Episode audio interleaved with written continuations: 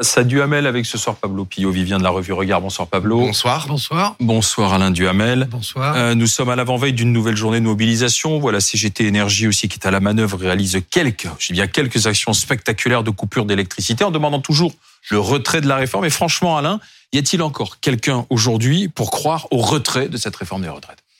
Un Français sur trois, c'est-à-dire une minorité.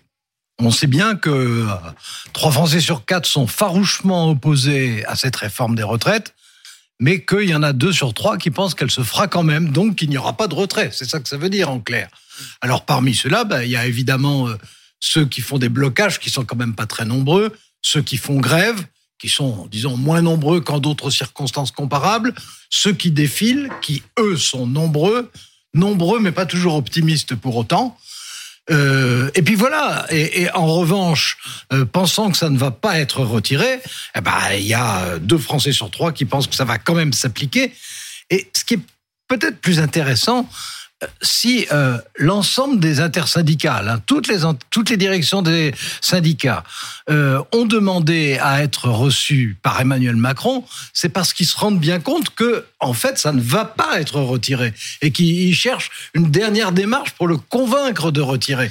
Mais euh, celui qui est le plus malin de tous chez, chez ceux-là, c'est-à-dire Laurent Berger, lui, il est déjà à la phase d'après comme il, ça ne sera pas retiré, eh ben, il essaye d'obtenir que ça soit censuré ou pas voté. Hum. Ou voté par le 49-3 en se disant que peut-être, on ne sait jamais, à ce moment-là, ça peut redémarrer. Alors, il faut faire attention aux termes qui sont utilisés. Pablo, vous y croyez, vous? Alors, au, au, retrait? Alors, au retrait, je n'y crois pas. C'est-à-dire que effectivement, euh, je vois mal pourquoi euh, le gouvernement, euh, l'exécutif déciderait du jour alors, au lendemain. Ça sert à quoi de manifester?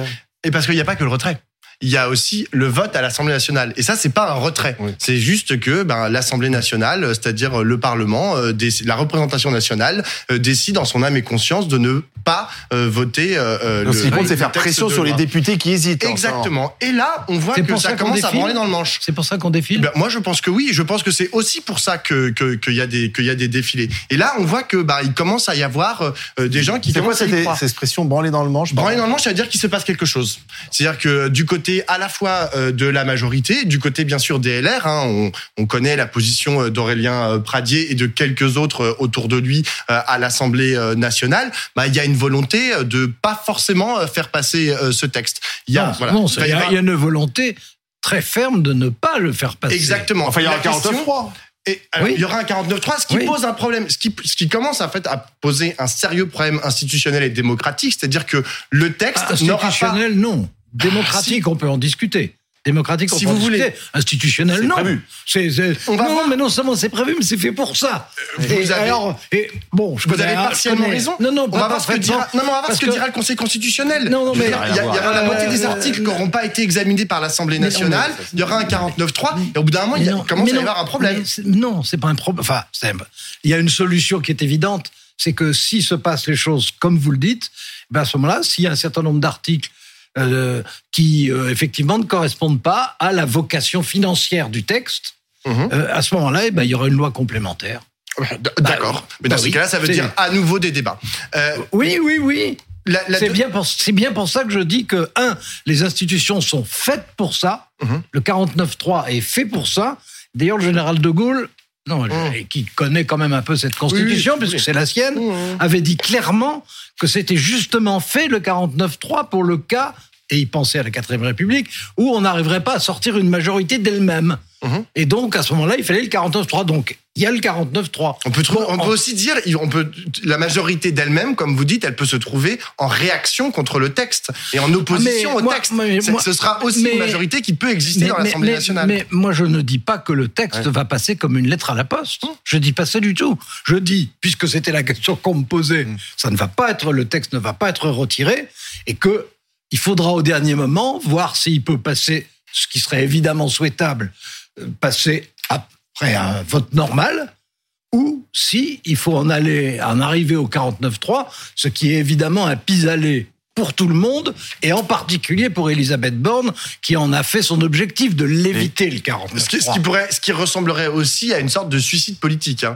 euh, pour le pour le gouvernement, bah, parce que ça va exciter absolument tout le monde. Euh, dans, dans, un premier temps, les syndicats, dans un deuxième temps, euh, les manifestants, et dans un troisième temps, euh, tous ceux qui sont opposés à la réforme. Il n'y a pas d'élection prévue tout de suite. Le, le, le problème, quand le je président Macron ne se représente pas, c'est son dernier mandat. Si vous écoutez tout à l'heure, tout à l'heure, Alain citait Laurent Berger.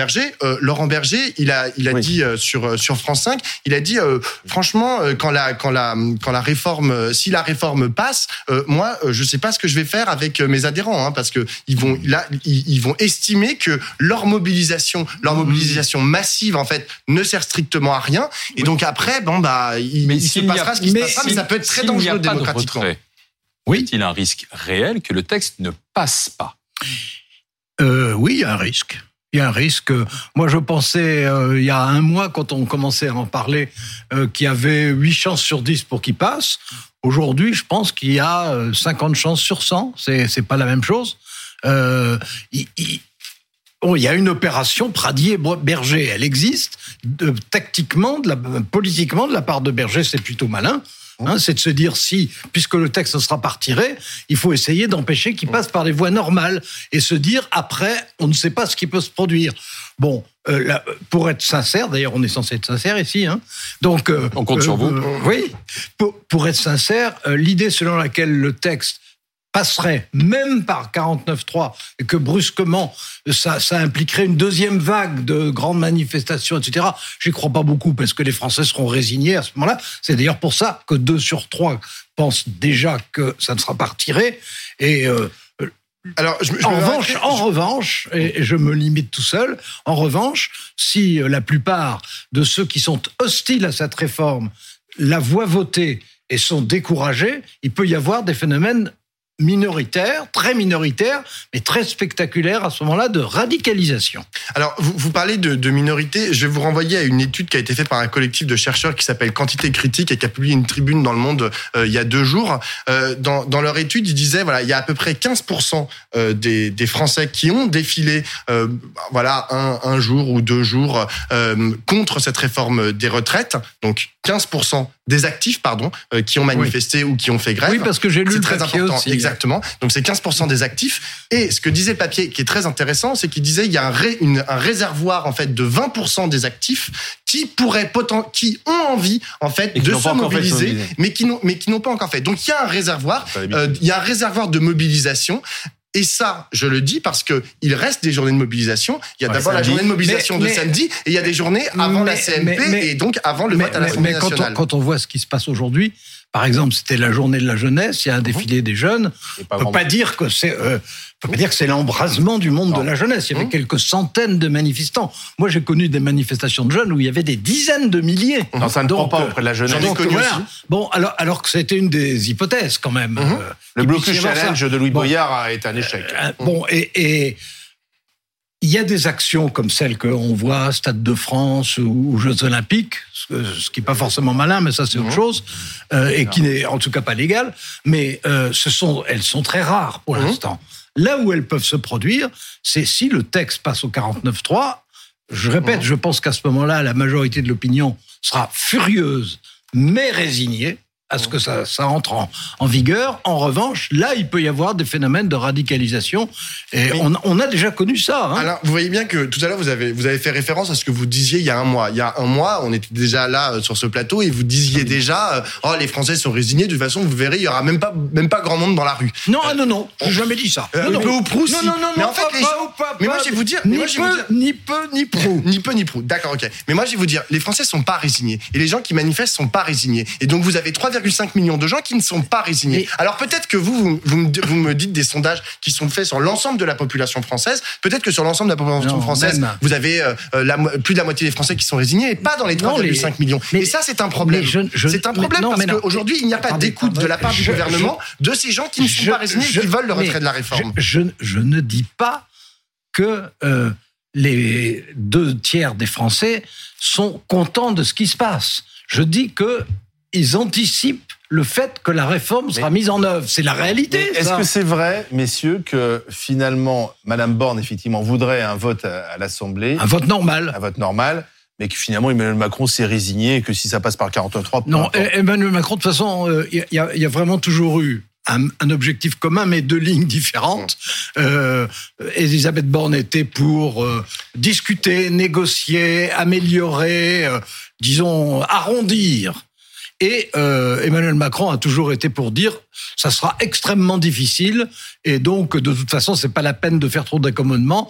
Euh, ça passera, ça ne plaira pas, mais il faut le faire. Voilà, ça c'est ça, c'est sa théorie. On a, on a, je pense qu'on a un problème aujourd'hui du de, de, rapport de notre gouvernement à la démocratie euh, et à la démocratie institutionnelle. Euh, j'ai regardé en fait ce qui s'était fait en 2010. J'ai fait une revue de presse. Euh, il y avait une grande aussi euh, réforme des retraites qui a été proposée par Nicolas Sarkozy, hein, le passage mmh. de 60 à qui ressemble à cette réforme-là, qui ressemble à cette réforme-là exactement. Et à ce moment-là, Nicolas Sarkozy effectivement, il s'était lancé dans un bras de fer avec les syndicats, mais, et c'est très important, euh, à peu près euh, toutes les trois semaines, euh, lui ou Raymond Soubi, qui était son, son conseiller euh, spécial, Comment ça, ça n'a rien à voir Non, non, un, conseiller, ça n'a rien à voir avec le président de la République. Je suis complètement d'accord. Qui sont les conseillers Non, mais Alain, qui sont les conseillers aujourd'hui qui reçoivent L'intersyndicale n'est pas Exactement, au, patron de la CGT ou au patron de la CFDT. En 2010, c'était le cas. Raymond Soubi, il, fait, il, passait son temps dans les, dans les médias à expliquer voilà, j'ai eu euh, Bernard Thibault, voilà, j'ai eu Jean-Claude Mailly. Mais c'est ce qu'il écrit. Et je vais même vous dire, attendez, dernière chose. Nicolas Sarkozy